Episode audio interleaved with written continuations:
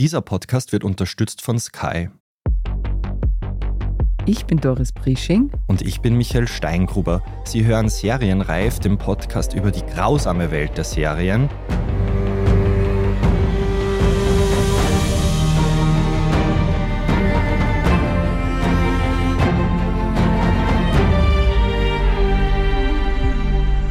Für die heutige Folge begeben wir uns in die Wildnis der kanadischen Berge. Dort kämpfen die jungen Protagonistinnen der Serie Yellow Jackets, zwei Staffeln davon gibt es gerade auf Paramount Plus zu sehen, nach einem Flugzeugabsturz ums Überleben. Ja, und wie man das am besten schafft, weiß unser heutiger Gast Wolfgang Hausch. Er ist Survival-Experte und teilt sein Wissen in Kursen mit Interessierten. Hallo, lieber Wolfgang. Hallo alle zusammen. Hallo Wolfgang. Ja, für alle, die Yellow Jackets nicht kennen, vielleicht eine kurze Zusammenfassung, worum es geht in dieser Serie. Eine Mädchenfußballmannschaft einer US-amerikanischen Highschool fliegt für ein Match nach Seattle. Doch auf dem Weg dorthin stürzt das Flugzeug in der Wildnis Kanadas ab. Insgesamt 19 Monate müssen sie sich dort durchschlagen, bevor sie wieder zurück in die moderne Zivilisation kommen. Bis es aber soweit ist, passieren allerlei schreckliche und auch mysteriöse Dinge. Parallel dazu sehen wir immer wieder, wie es den Überlebenden 25 Jahre später geht. Und es ist ein absoluter Serientipp, kann oh, man ja. sagen. Eine totale Empfehlung. Ich finde, das ist absolut etwas, was derzeit zu den besten Serien gehört. Also mir gefällt es wahnsinnig gut. Aber wir wollen uns heute auf die Geschehnisse in der Wildnis konzentrieren und von dir, lieber Wolfgang, wissen, ob sich die Mädchen richtig verhalten haben oder ob du ihnen andere Tipps gegeben hättest, was du ihnen empfehlst, was wir tun können, sollten wir, Gott bewahre, wird das nicht der Fall sein, jemals einen Flugzeugabsturz erleben und dann auch überleben. Was macht man als erstes, Wolfgang? Das erste, was ich nach einem Flugzeugabsturz machen würde, wäre natürlich einmal nach Überlebenden suchen. Und wenn ich das einmal geklärt habe und alle Überlebenden zusammen sind, würde ich schauen, dass ich mich dort in der Nähe positionieren und mal auf eine Rettung warte, weil sie werden wahrscheinlich noch einen Notruf abgesetzt haben vom Flugzeug und hoffe eben, dass da bald einmal irgendeine Suchmannschaft kommen wird. Und wenn das nicht eintritt, dann würde ich schauen, okay, was hat den Flugzeugabsturz alles überstanden? Also was ist ein Equipment noch da? Kann ich vielleicht noch Nahrung finden? Kann ich vielleicht Kleidung noch finden? Oder von die Stoffbezüge, von die Sitze noch irgendwas hernehmen? Und das wären mal die ersten Sachen, die ich machen würde beim Flugzeugabsturz. In der Serie stimmen ja dann die Mädchen ab, ob sie eben beim Flugzeug bleiben sollen oder zum nahegelegenen See übersiedeln. Und die Entscheidung fällt dann auf den See. War das also keine gute Entscheidung aus deiner Warte? Die Entscheidung ist grundsätzlich doch sehr gut. Also, wenn ich, mal, ich warte mal ab, ob eine Hilfe kommt. Wenn ich dann merke, in den ersten Stunden es passiert nichts und ich muss eine Entscheidung treffen, was ich mache, dann werde ich, und der See ist ja nicht weit weg von diesem Flugzeugabsturz, würde ich sagen, der See ist eine sehr gute Position, weil ich mal mit Trinkwasser versorgt bin dort. Allerdings würde ich diesen Weg, den ich zurücklege zum See, sehr gut markieren. Also irgendwas, was man aus der Luftfahrt sieht, Plastik oder rote Jacken, was auch immer noch zum Finden ist vom Flugzeugabsturz, würde ich immer wieder an Bäume und Büsche ranhängen, sodass die Suchmannschaften wissen, dass sich da wer fortbewegt hat vom Flugzeug. Ist die Versorgung mit Wasser das Wichtigste oder soll man als erstes Feuer machen? Es gibt vier Survival-Prioritäten und an der obersten Stelle steht eigentlich der Unterstand, weil das oberste Gebot in der Wildnis ist immer Energie zu sparen. Und der Körper verliert sehr viel Energie, wenn er in der Nacht friert. Darum würde ich mal schauen, dass ich mir irgendeine Behausung baue, wo ich warm über die Nacht komme. Und erst wenn ich das erledigt habe, ist die zweite Priorität, dass ich mich um Trinkwasser kümmere. Das wäre in dem Fall erledigt, weil ich ja den See habe. Und erst dann kommen die nächsten Prioritäten, wie Feuer machen und dann Nahrung suchen. Interessant, weil in der Serie, gleich in den ersten Folgen, finden die Mädchen dann ein verlassenes Holzhaus im Wald, wo man denkt, das ist sowas wie ein Jackpot oder in der Wildnis. Aber wenn man dieses Glück nicht hat, du hast es schon angesprochen, das Wichtigste ist der Unterschlupf. Wie baut man den? Ja, also wenn ich wirklich so eine Hütte finde, das ist wirklich der Jackpot, das ist sowas wie ein Vier-Sterne-Hotel in der Wildnis. Den Unterstand baut mit allen Naturmaterialien, die ich finde. Also aus Ästen, Laub oder ich habe vielleicht, kommt auf dem Wald drauf an, einen Kiefernwald, wo ich halt die Nadeln hernehmen kann. Und diese Nadeln isolieren wahnsinnig gut. Und dann lege ich mich in so einen ganzen großen Nadelhaufen, den ich über die Hölzer drüber schichte, dann hinein und komme so warm über die Nacht und trocken über die Nacht. Dann habe ich vielleicht noch Sachen vom Flugzeugabsturz, was ich vorher angesprochen habe. Wenn ich die Stoffbezüge von den Sitze hernehmen kann oder auch der Schaumstoff, der da drinnen ist, ist auch ein hervorragendes Isoliermaterial.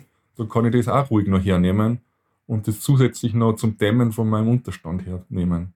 Was eben auffällig ist, vor allem dann in der zweiten Staffel der Serie, ist, dass eben, was du jetzt angesprochen hast, die Sichtbarmachung für Rettungsteams, dass die Mädels eigentlich gar nicht auf sich aufmerksam machen. Das klingt jetzt nicht sehr empfehlenswert, oder? Und was könnte man da sonst noch machen? Rauchzeichen oder eben sowas.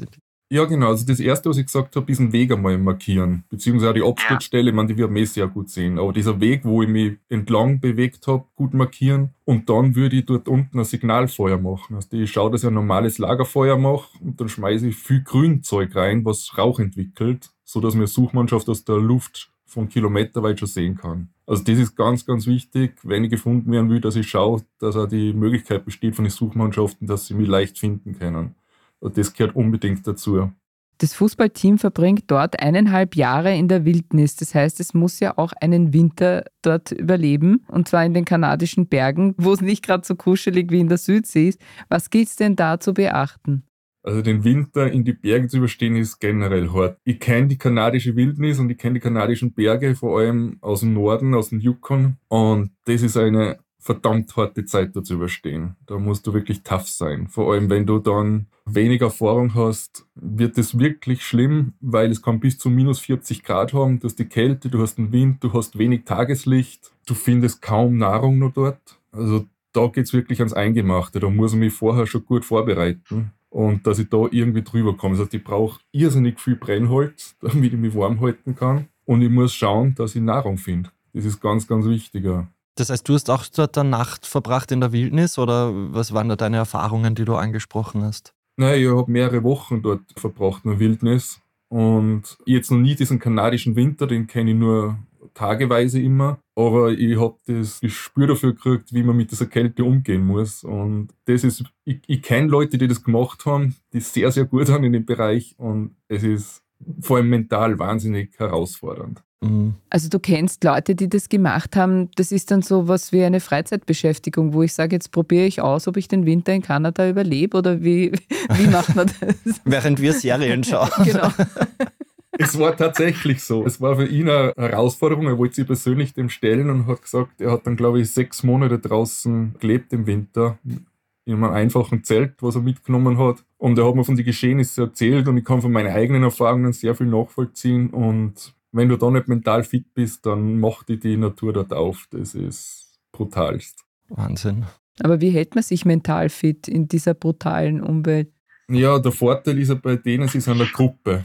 Das macht es schon mal leicht, wie wenn man alleine ist. Dann wäre das nächste, dass man jeden Tag einen Arbeitsplan hat, sinnvolle Aufgaben macht, Feuer Holz suchen, zubereiten, Nahrungssuche, dann irgendwas für die Rettung schon unternehmen. Also so, dass man immer irgendeinen Arbeitsprozess hat, dass man nicht irgendwie in die Langeweile hineindriften kann. Und auch, dass man für Spaß sorgt. Einfach, dass man mal eine Wanderung macht oder Spiele macht miteinander oder einfach Lagerfeuergeschichten erzählt. Solche Sachen gehören unbedingt dazu. Aber das machen sie eh nicht schlecht, oder? Die vorliegenden Damen.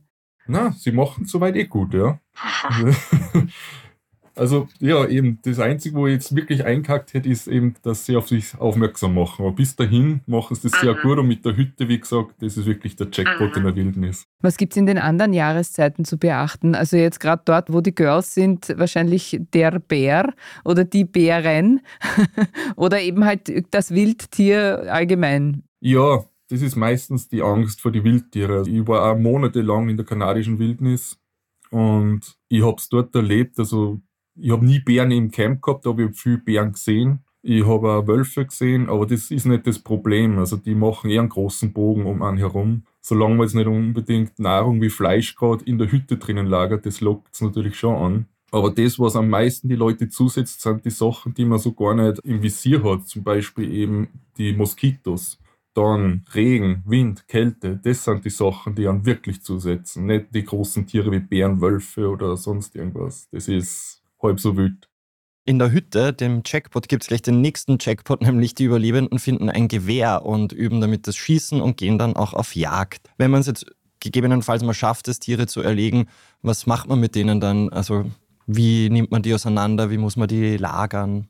Ja, also wenn man mal ein Tier geschossen hat, gehört sofort verarbeitet. Das heißt, man schlagt das Tier aus dem Fell, und schneidet die Fleischstücke schon portionsweise zu und muss dann natürlich sofort konservieren, weil sonst kämen die Fliegen und wenn die Fliegen einmal im Fleisch drinnen sind, ist das Fleisch wertlos und man kann es wegwerfen. Das heißt, man hat da die Möglichkeit in der Wildnis, dass man es entweder in dünne Scheiben schneidet und Luft trocknet oder man macht ein Lagerfeuer und räuchert es über dem Feuer und kann es dadurch konservieren und dann über Wochen haltbar machen dadurch. Und natürlich die Reste, die man nicht mehr verarbeiten kann, weit wegbringen vom eigenen Lager, eben wegen Wölfe und wegen Bären. Mhm. Und wenn man jetzt was nicht, das nicht schafft, ein Tier zu erlegen, was gibt es sonst für Nahrungsquellen in der Wildnis? Ja, da gibt es genug. Also es gibt Beeren, also nicht die Bären, sondern Beeren, so, so Himbeeren und Erdbeeren findet man zahlreiche. Es gibt Pilze, man kann fischen gehen, es gibt Wurzeln von Pflanzen und Bäumen, die man essen kann. Dann natürlich, was viel Proteine beinhaltet, sind Raupen oder Maden, die man findet. Schmeckt vielleicht jetzt nicht so unbedingt delikat, aber gibt irrsinnig viel Energie für den Körper. Dann hat man vielleicht nur das Glück, dass man Bienenhonig findet oder auch Vögel, die am Boden leben, die kann man auch leichter legen. Aber was immer ein Thema ist, auch in solchen Survival-Geschichten, man kann sich theoretisch auch gegenseitig essen, oder? man man kann es tun, man hat es ja schon getan. Es gibt diesen Flugzeugabsturz, diesen berühmten, wo die Überlebenden dann die Toten aufgegessen genau. haben. Genau. Das ist wirklich dann das Härteste, was es dann Survival gibt, aber es funktioniert, ja. Sehen wir auch in Yellow Jackets, dass es dann kannibalistische Szenen gibt, genau. Genau. In der zweiten Staffel sehen wir, dass die Überlebenden beginnen, ihre Umgebung zu kartografieren. Ist das nötig und wie geht man da am besten vor? Hm. Es ist eine gute Idee und zumindest einmal wieder Arbeit, die sie beschaffen. Der Vorteil ist, wenn Sie das genau aufzeichnen, also ich würde das kreisförmig machen, diese Kartografie, dass ich mich immer weiter in Kreisformen von der Hütte wegbewege und dann die wichtigsten Stellen einzeichne. Also ich weiß, okay, wo finde ich dort gute Nahrung, wo sind vielleicht die Sachen, wo Pilze sind, wo ist eine Stelle, wo ich gut fischen kann, vielleicht ist irgendwo eine Stelle, wo ich eine gute Aussicht habe und einen Weitblick habe oder wo ich auch noch besser Signalfeuer machen kann. Und ja, ist auf jeden Fall eine gute Idee, das zu machen. In der ersten Staffel kommt es auch zu einer Begegnung mit einem Bären und einem Wolfsrudel. Wie verhält man sich denn da gegenüber wilden Tieren am besten? Ruhig bleiben, stehen bleiben und unbedingt den Tieren einen Fluchtweg offen lassen, dass man diesen Weg nicht abschneidet, sonst wird es ein brenzlig. Aber ansonsten, wenn der Bär seinen Weg frei hat, dass er gehen kann, dann zieht er wieder weg. Es kann natürlich sein, wenn er Junge hat, das ist dann die gefährlichste Zeit. Dann machen die Bären auch teilweise Scheinangriffe, das heißt, er rennt auf die zu und so ein, zwei Meter vor dir bremst er nochmal ab und bleibt nochmal stehen. Und das ist so die letzte Warnung, dass du jetzt die besser auf den Weg machst. Und dann halt langsam rückwärts gehen, ihm ja nicht diesen Rücken zuwenden, mhm. mit ihm normal reden und weggehen. Ich nehme an, diese Regelung betrifft auch die Bären bzw. Wölfe in nicht Wildnisgebiet, sondern auch in der zivilisierten Gegend, mit der wir ja im Moment ein bisschen konfrontiert sind. Sehr Thema gerade, ne? Genau, genau. Es gibt da viele Bereiche, wo die Menschen mit den Bären zusammenleben und da passiert eben nichts. Es geht wirklich um gewisse Verhaltensregeln, die man einhalten muss und dann geht es im Normalfall gut. Meistens ist es ja nicht der Bär, sondern der Mensch, der den Fehler macht, leider unwissentlich. Sehr gut. Also das heißt, Fluchtweg offen lassen und nicht den Rücken zukehren. Und ihm auch nicht in die Augen schauen wahrscheinlich, oder? Das heißt auch, man soll den Tieren nicht in die Augen schauen, weil das irgendwie provozierend auf sie wirkt, ja. Soll so sein. Ja. Nein, ich habe so gehört, wo ich selber in Kanada war, es hat ja auch so einen Bärenguide gegeben. Das war ein kleines Heft und da ist auch drinnen gestanden, beim Schwarzbären ist er deutlich kleiner als wie ein Grizzlybär. Dort soll man sich einfach groß machen und schreien, dann kriegt er normalerweise Angst, der Schwarzbär, und sucht es weiter. Und wenn es ein Grizzlybär ist, dann funktioniert diese Taktik nicht mehr. da soll man sie am Boden legen und totstellen. Und meistens, wenn er dann angreift, dann haut er halt ein paar mit zu und man kommt mit Schrammen und Verletzungen davon. Und sollte das nicht helfen, steht im Bärenguide, dass man bis zum Schluss beherzt kämpfen soll. das ist dann der Ratschlag. Alles klar. Halleluja. Darf ich meine kleine Bärengeschichte zum Besten geben? Na, selbstverständlich. Ich war mal in Kanada und wir haben einen Treck dort gemacht und sind viel zu spät weggegangen.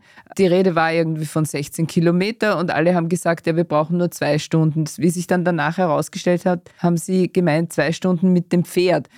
Aber wir waren ja zu Fuß ja, und haben natürlich viel länger gebraucht und es ist irgendwie 8 Uhr geworden, es war stockfinster.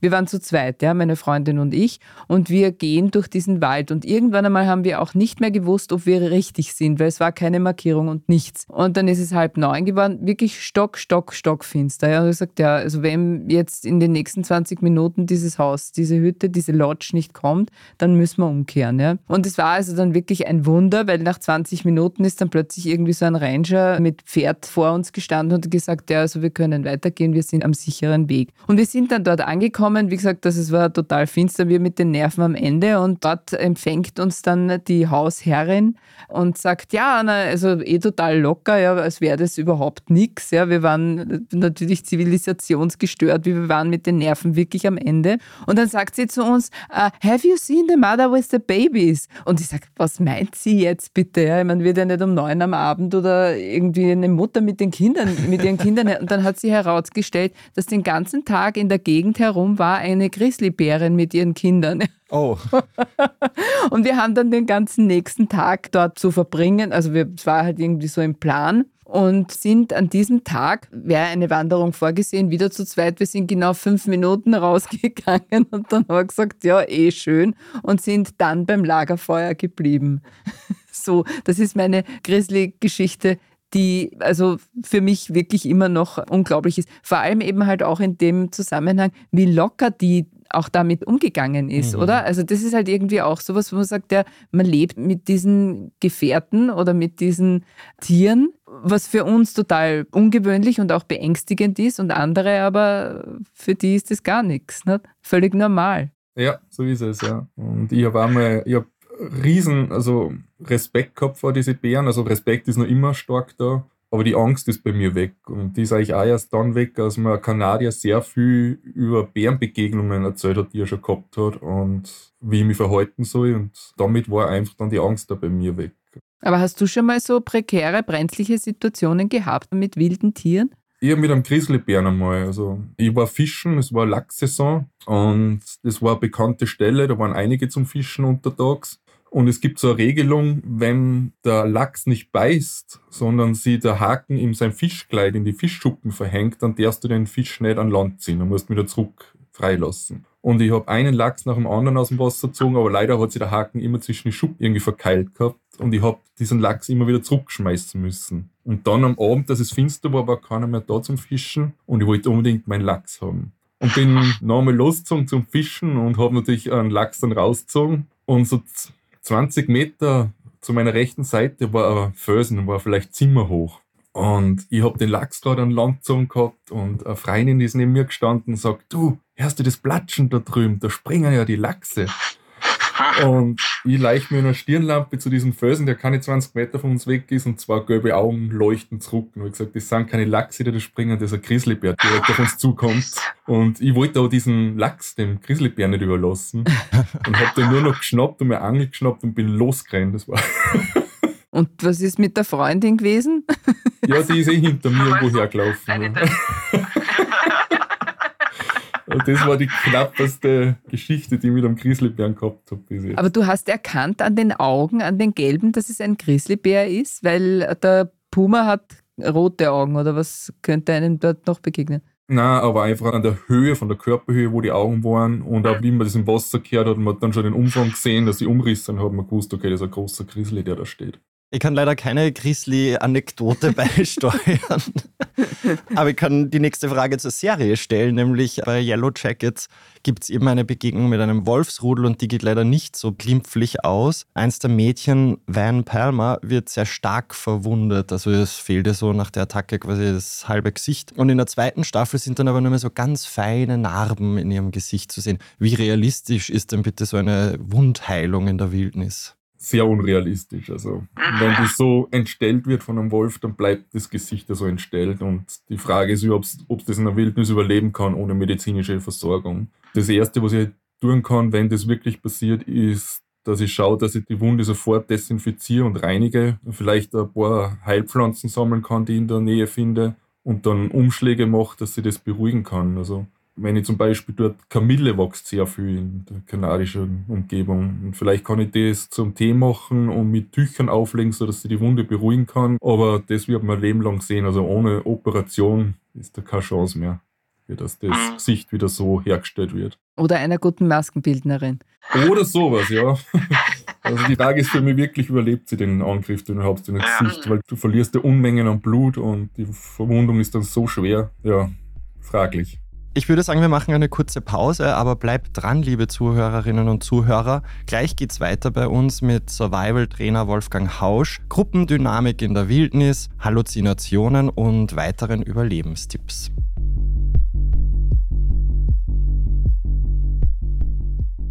Wir sind gleich wieder zurück. Der letzte Blutstropfen oder ein Cocktail unter Palmen? Der Kampf um die Zukunft oder ein Feuerwerk der Liebe? Blanker Horror oder Heiratsantrag? Egal was du sehen willst, bei uns siehst du alles. Deine Lieblingsserien auf Knopfdruck mit dem Sky Entertainment Plus Paket. Sky, wo Serien zu Hause sind.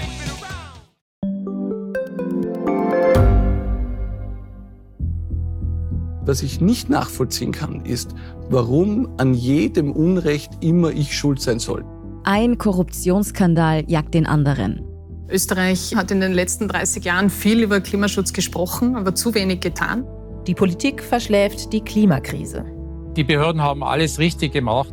Fehler vergisst man, statt daraus zu lernen. So sind wir nicht. So ist Österreich einfach nicht. Aber wie ist Österreich dann? Das wollen wir bei Inside Austria herausfinden. Wir blicken auf die großen österreichischen Skandale. Von Ibiza bis Ischgl. Wir wollen wissen, wer dafür in der Politik die Verantwortung trägt. Und wir schauen genau hin, wo Österreich über seine Grenzen hinaus mitmischt.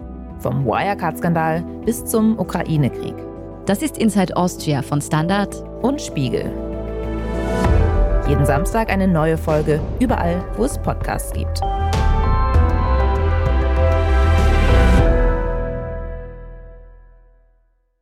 Spannend an der Serie ist ja auch, wie sich die sozialen Gefüge in der Wildnis verändern. Welche Rollen, Wolfgang, spielt die Gruppendynamik fürs Überleben in Notsituationen? Ich würde die Gruppendynamik sogar an die erste Stelle stellen vom Überleben.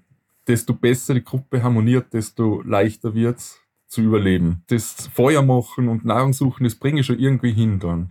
Aber wenn die Gruppe mal zerfällt, dann wird es ganz, ganz schlimm. Und das heißt, ich brauche in so einer Gruppe unbedingt ein bis zwei Leute, die Entscheidungen treffen. Das sind die, die die Gruppe anführen und dass jeder seine Aufgaben hat und weiß, welche Rolle in der Gruppe habe. Und dann sage ich, es wäre sehr gut, wenn ich ähm, so eine empathische Person dabei habe. Das ist die, die einfach mit den Leuten gut reden kann, die schaut, dass die Gruppendynamik gut am Laufen bleibt. Wenn da einmal sozusagen der Hund drinnen ist, wird es um vieles schwerer, weil dann kommen Streitigkeiten, dann sind so Lagerbildungen, dann sind vielleicht zwei, drei Kleingruppen, die sich dann untereinander bekämpfen. Und ich habe das selber erlebt, wo wir am Fluss waren, wie wichtig das ist, dass man in der Gruppe da wirklich zusammenhaltet, das Team. Und wenn das einmal bröckelt, dann ist es schwer. Darum würde ich das ganz, ganz oben hinstellen. Aber wie schafft man das? Ja, indem einfach die Aufgaben klar sind, damit auch jeder Gehör findet dass man in der Gruppe das abstimmt, was als nächster gemacht wird und dass immer eine gemeinsame Entscheidung gefällt wird und dass man sich dann auch klar ist, welche Strategie man jetzt einschlägt. Nicht, dass einer Strategie A wird und der nächste Strategie B und dann läuft man in alle Richtungen davon. Und dass das eben auch koordiniert wird und überwacht wird. Und darum ist da so eine Führungsperson so wichtig. Und wenn wir da wieder zurückkommen zu diesem Fl Flugzeugabsturz, wo es dann die eigenen Toten aufgegessen haben, da haben sie auch geglaubt, sie sind gerettet und der Flieger hätte sie gesehen, der sie gesucht hat und haben dann alles zusammengegessen, was sie noch gehabt haben und dann sind sie eigentlich leider verstorben, weil sie nichts mehr gehabt haben. Und dass da einfach Personen gibt, dass man zwar in der Gruppe das alles abstimmt, was man macht, aber die ein bis zwei Führungspersonen sind dann die, die entscheiden und sagen, und jetzt wird der Schritt gemacht und dann wird das auch durchgezogen und man weicht dann immer ab davon. Mhm. Jetzt hast du schon gesagt, es ist wichtig, dass man eine Führungsperson hat oder mehrere oder zwei vielleicht idealerweise. Dann ist es wichtig, dass man jemanden hat, der empathisch ist. Welche Charaktere sollte man noch dabei haben? Es ist gut, wenn welche sind, die einfach, die sagen, die sich so in der Mitte drinnen von einer Gruppe aufhalten. Das sind die, die einfach dann die Aufgaben ausführen und damit okay sind und sagen, es ist okay für mich, dass die zwar die Gruppe anführen, ich habe meine Rolle da. Die sind auch ganz, ganz wichtig. Das sind eigentlich die, die dann wirklich alles machen in der Gruppe. Und so hat jeder seine Position. Also es ist schwer, wenn einmal einer zum Außenseiter wieder am Rand steht, weil das ist der, der dann auf den hinkackt wird. Und das muss man unbedingt verhindern. Und das ist dann auch wieder die Aufgabe von den Führungspersonen. Und eben, wo ich ja gesagt habe, es wäre gut, wenn ich eine empathische Person habe, die eben dieses Gefühl dafür hat, das Gespür, wie es die Leute gerade geht und denen helfen kann. Und desto stärker ich mental bin, desto einfacher wird es für mich dann auch. Die mentale Stärke hast du vorhin auch schon angesprochen. In der zweiten Staffel von Yellow Jacket sieht man dann, dass diese Notsituation bei immer mehr der Überlebenden eben psychische Auswirkungen zeigt. Also Halluzinationen, panische Zustände und so weiter. Kannst du uns konkrete Tipps nochmal geben? Wie bleibt man denn mental halbwegs gesund in der Wildnis? Indem ich mich auf das Positive fokussiere. Ich kann jetzt, wenn ich in der Wildnis bin, sagen, okay, es ist jetzt alles gerade schlecht, ich sitze da irgendwo in der kanadischen Wildnis fest, ich werde sowieso sterben. Das heißt, dementsprechend ist da meine Einstellung und auch mal tragen, was zu tun. Oder ich kann sagen, okay, ich lebe, mir geht es gerade gut, ich habe was zum Essen, ich habe eine Hütte, wir haben ein Gewehr, ich habe Leute um mich, es ist eigentlich alles gut. Was ist das Nächste, was ich machen kann, dass wir gerettet werden? Das ist jetzt wirklich dieser berühmte Spruch, ist das Glas halb voll oder halb leer? Und da muss ich wirklich schauen, dass ich diese geistige Stärke zusammenbringe, dass ich mich immer aufs Positive fokussiere, immer auf die Rettung fokussiere, dass ich es schaffe und immer jeden Tag planen und sage, okay, was kann ich jetzt gerade machen, dass mir heute gut geht und was kann ich heute vorbereiten, dass mir morgen wieder gut geht. Und was ich auch vorher gesagt habe, eben, dass jeder jeden Tag sinnvoll oder sagen wir so Arbeiten verrichtet. Es muss nicht unbedingt sinnvoll sein, aber hauptsächlich mal der Tätigkeit, sodass man abgelenkt ist und der Körper beschäftigt ist und damit der Geist beschäftigt ist. Und dass man einen Plan ausarbeitet, dass man sagt, okay, ich bin jetzt in der Wildnis, ich bin in der Hütte, die Rettungstruppe ist nicht gekommen, was können wir aus eigener Kraft das Unternehmen, dass wir gerettet werden? Plan A, Plan B, Plan C, was machen wir? Und dann arbeite ich die Schritte ab. Und damit sind alle eingebunden und es gibt Hoffnung. Und wenn Hoffnung da ist, steigt da wieder die mentale Energie. Und das ist das, was man machen kann. Und dann hilft es auch noch meditieren. So lustig das jetzt klingt, aber es ist wirklich total hilfreich, sich einfach hinzusetzen für 10, 15 Minuten, in sich zu kehren und sagen, okay, ich nehme jetzt Zeit für mich und ich fokussiere mich auf das Positive, was alles ist. Du bist jetzt Experte in so Überlebensfragen, aber äh, warst du auch schon mal in einer Paniksituation und wie bist du da wieder rausgekommen? Ich war in solchen Situationen, ja. Ich war da ganz allein in der Wildnis unterwegs und es war witzigerweise auch die kanadische Wildnis und ich war da allein mit dem Kanu unterwegs und obwohl ich so viel Wildniserfahrung gehabt habe, war es für mich ganz stark diese Stille. Ich habe einfach gewusst, okay, die Zivilisation, die ist jetzt ein paar hundert Kilometer weit weg, ich muss den Fluss runter, sonst komme ich nicht mehr raus. Und das, was das Härteste ist und was man unterschätzt, ist, durch diese Stille und die Zeit, die man mit sich alleine verbringt, kämen alle Themen hoch. Und wenn man mit sich nicht zu 100% im Reinen ist, dann muss man sich diese Themen stellen. Du kannst nicht mehr vor dir weglaufen. Bei uns in Zivilisation ist das so praktisch. Ich schalte den Fernseher ein oder ich gehe in die Stadt, ich treffe mit Freunden. Also ich kann mich so leicht ablenken und das fällt alles weg. Und das hat mich irrsinnig stark aufgearbeitet und belastet, weil ich auch mit mir viele Themen gehabt habe, die mir nicht einmal bewusst waren, dass ich sie habe. Und den Themen habe ich mich stellen müssen mit mir selber. Und dann kommt es dazu, du hast halt jeden Tag deine Arbeiten zu verrichten. In der Früh musst du mal ein Lagerfeuer machen, dann ein Frühstück machen, sofort dann das Geschirr abwaschen, eben wegen Geruch, wegen die Bären dann Zelt abbauen, dann musst du paddeln, dass du wieder weiterkommst, dann regnet es vielleicht, es ist windig, das heißt, du bist eh schon vielleicht nicht mehr am höchsten mentalen Stand, dann musst du dich aber selber wieder motivieren und gleichzeitig bist du aber dieselbe Person, die gerade eigentlich in der Downphase drinnen ist. Und das kann dich irrsinnig stärken in der Persönlichkeit, das ist bei mir passiert, oder es kann dich auch brechen. Es, sind beide Sachen. Das kommt einfach darauf an, wie gut kannst du mit dir selber umgehen und wie sehr bist du bereit, dass die du deinen Themen jetzt stellst und die annimmst. Und das ist dann der entscheidende Punkt, ja. Und jetzt, mir hat es irrsinnig weit gebracht im Leben und heute gehe ich mit so einer Lockerheit raus und ich möchte jetzt nicht missen, die Erfahrung, aber sie ist hart, ja. Aber wird man irgendwie ein bisschen süchtig nach solchen Dingen, nach solchen Grenzerfahrungen? Ich, habe sie sehr gern, ja. ich würde jetzt nicht äh, sagen süchtig, aber es ist einfach so eine schöne Erfahrung, die ich mit mir selber gemacht habe. Ich habe mich wahnsinnig gut selber kennengelernt und wenn du da merkst, dass du weit mehr meistern kannst, als wie du dir selber zutraut hast, dann nimmst du dieses Wissen und dieses Selbstvertrauen mit wieder ins normale Leben. Und wenn da im normalen Leben, wir sind ja alle mit Herausforderungen konfrontiert. Und wenn du dann aber was zurückgreifen kannst und sagen kannst, wow, hey, ich habe das damals geschafft und hätte man nie gedacht, dass ich das kann, dann überwinde ich jetzt die Herausforderung auch locker. Mhm, mhm. Na, aber gibt es dann irgendwie so den ganz großen Traum? Ich weiß nicht, mir schwebt Turo vor oder Alexander Supertramp, ja, zu sagen, ja, okay, jetzt lasse ich alles hinter mir und suche die Wildnis into the wild. Ja, natürlich. Der Wunsch ist bei mir schon wieder sehr stark da, in die Wildnis aufzubrechen. Ich würde dann wieder sehr gerne für mehrere Wochen alleine wieder in die Wildnis aufbrechen. Einfach, ja, weil ich die Natur wahnsinnig lieb und dieses Wildnisleben wahnsinnig lieb. Und die Sehnsucht ist schon sehr groß bei mir da wieder, vor allem alleine wieder in die Wildnis aufzubrechen. Sei es jetzt mit dem Kanu oder zu Fuß über die Berge, über die Rocky Mountains, was auch immer kommt, oder im Dschungel. Unsere Zuhörerinnen und Zuhörer sehen das nicht, aber deine Augen glänzen, wenn ja. du davon redest. Wolfgang Haus strahlt. Jetzt müssen wir noch eine Frage stellen zu den Auswirkungen. In den Szenen, die 25 Jahre danach spielen, sind die psychischen Auswirkungen auch noch zu spüren. Wie findet man denn ins Leben zurück, wenn man eine so traumatische Erfahrung gemacht hat wie die jungen Damen?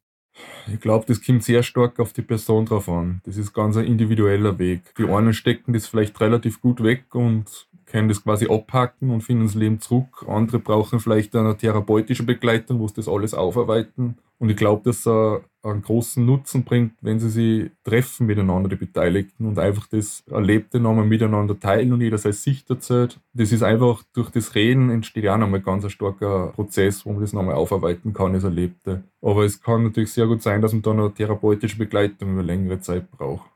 Man sieht ja auch, dass die Frauen sehr, sehr geprägt sind oh ja. von, von ihrer Vergangenheit. Ich muss noch einmal eine Serienempfehlung machen. Wir sind Juliette Lewis großartig und nicht minder großartig Christina Ricci. Es ja. ist ein Erlebnis, die Serie zu sehen, auch in der zweiten Staffel. Jetzt hoffen wir natürlich, dass wir selbst nie in diese Situation kommen. Trotzdem hätten wir jetzt gern noch drei ultimative Survival-Tipps von dir, lieber Wolfgang.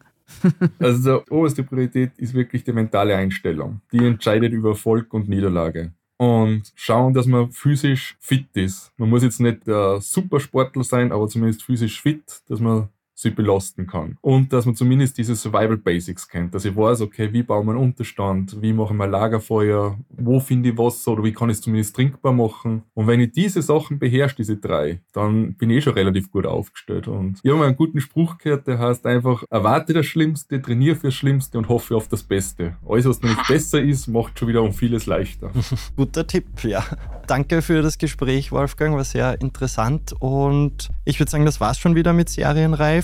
Wenn euch, liebe Zuhörerinnen und Zuhörer, dieser Podcast gefallen hat, freuen wir uns über eine 5-Sterne-Bewertung. Damit ihr keine Folge verpasst, abonniert uns, wo auch immer ihr eure Podcast hört. Wir danken Christoph Grubitz an den Reglern und euch fürs Zuhören. Bis zum nächsten Mal und frohes Schauen. Bye, bye. Bye, bye.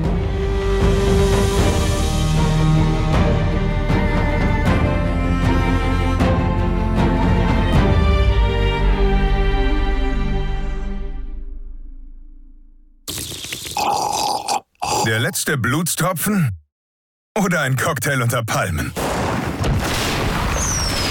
Der Kampf um die Zukunft? Oder ein Feuerwerk der Liebe? Blanker Horror? Oder Heiratsantrag? Egal was du sehen willst, bei uns siehst du alles. Deine Lieblingsserien auf Knopfdruck mit dem Sky Entertainment Plus Paket. Sky, wo Serien zu Hause sind.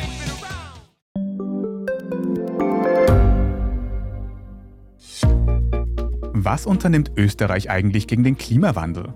Wie viel betrogen und bestochen wird im Profisport? Und wieso verdienen Frauen immer noch weniger Geld als Männer? Ich bin Margit Ehrenhöfer. Ich bin Tobias Holub.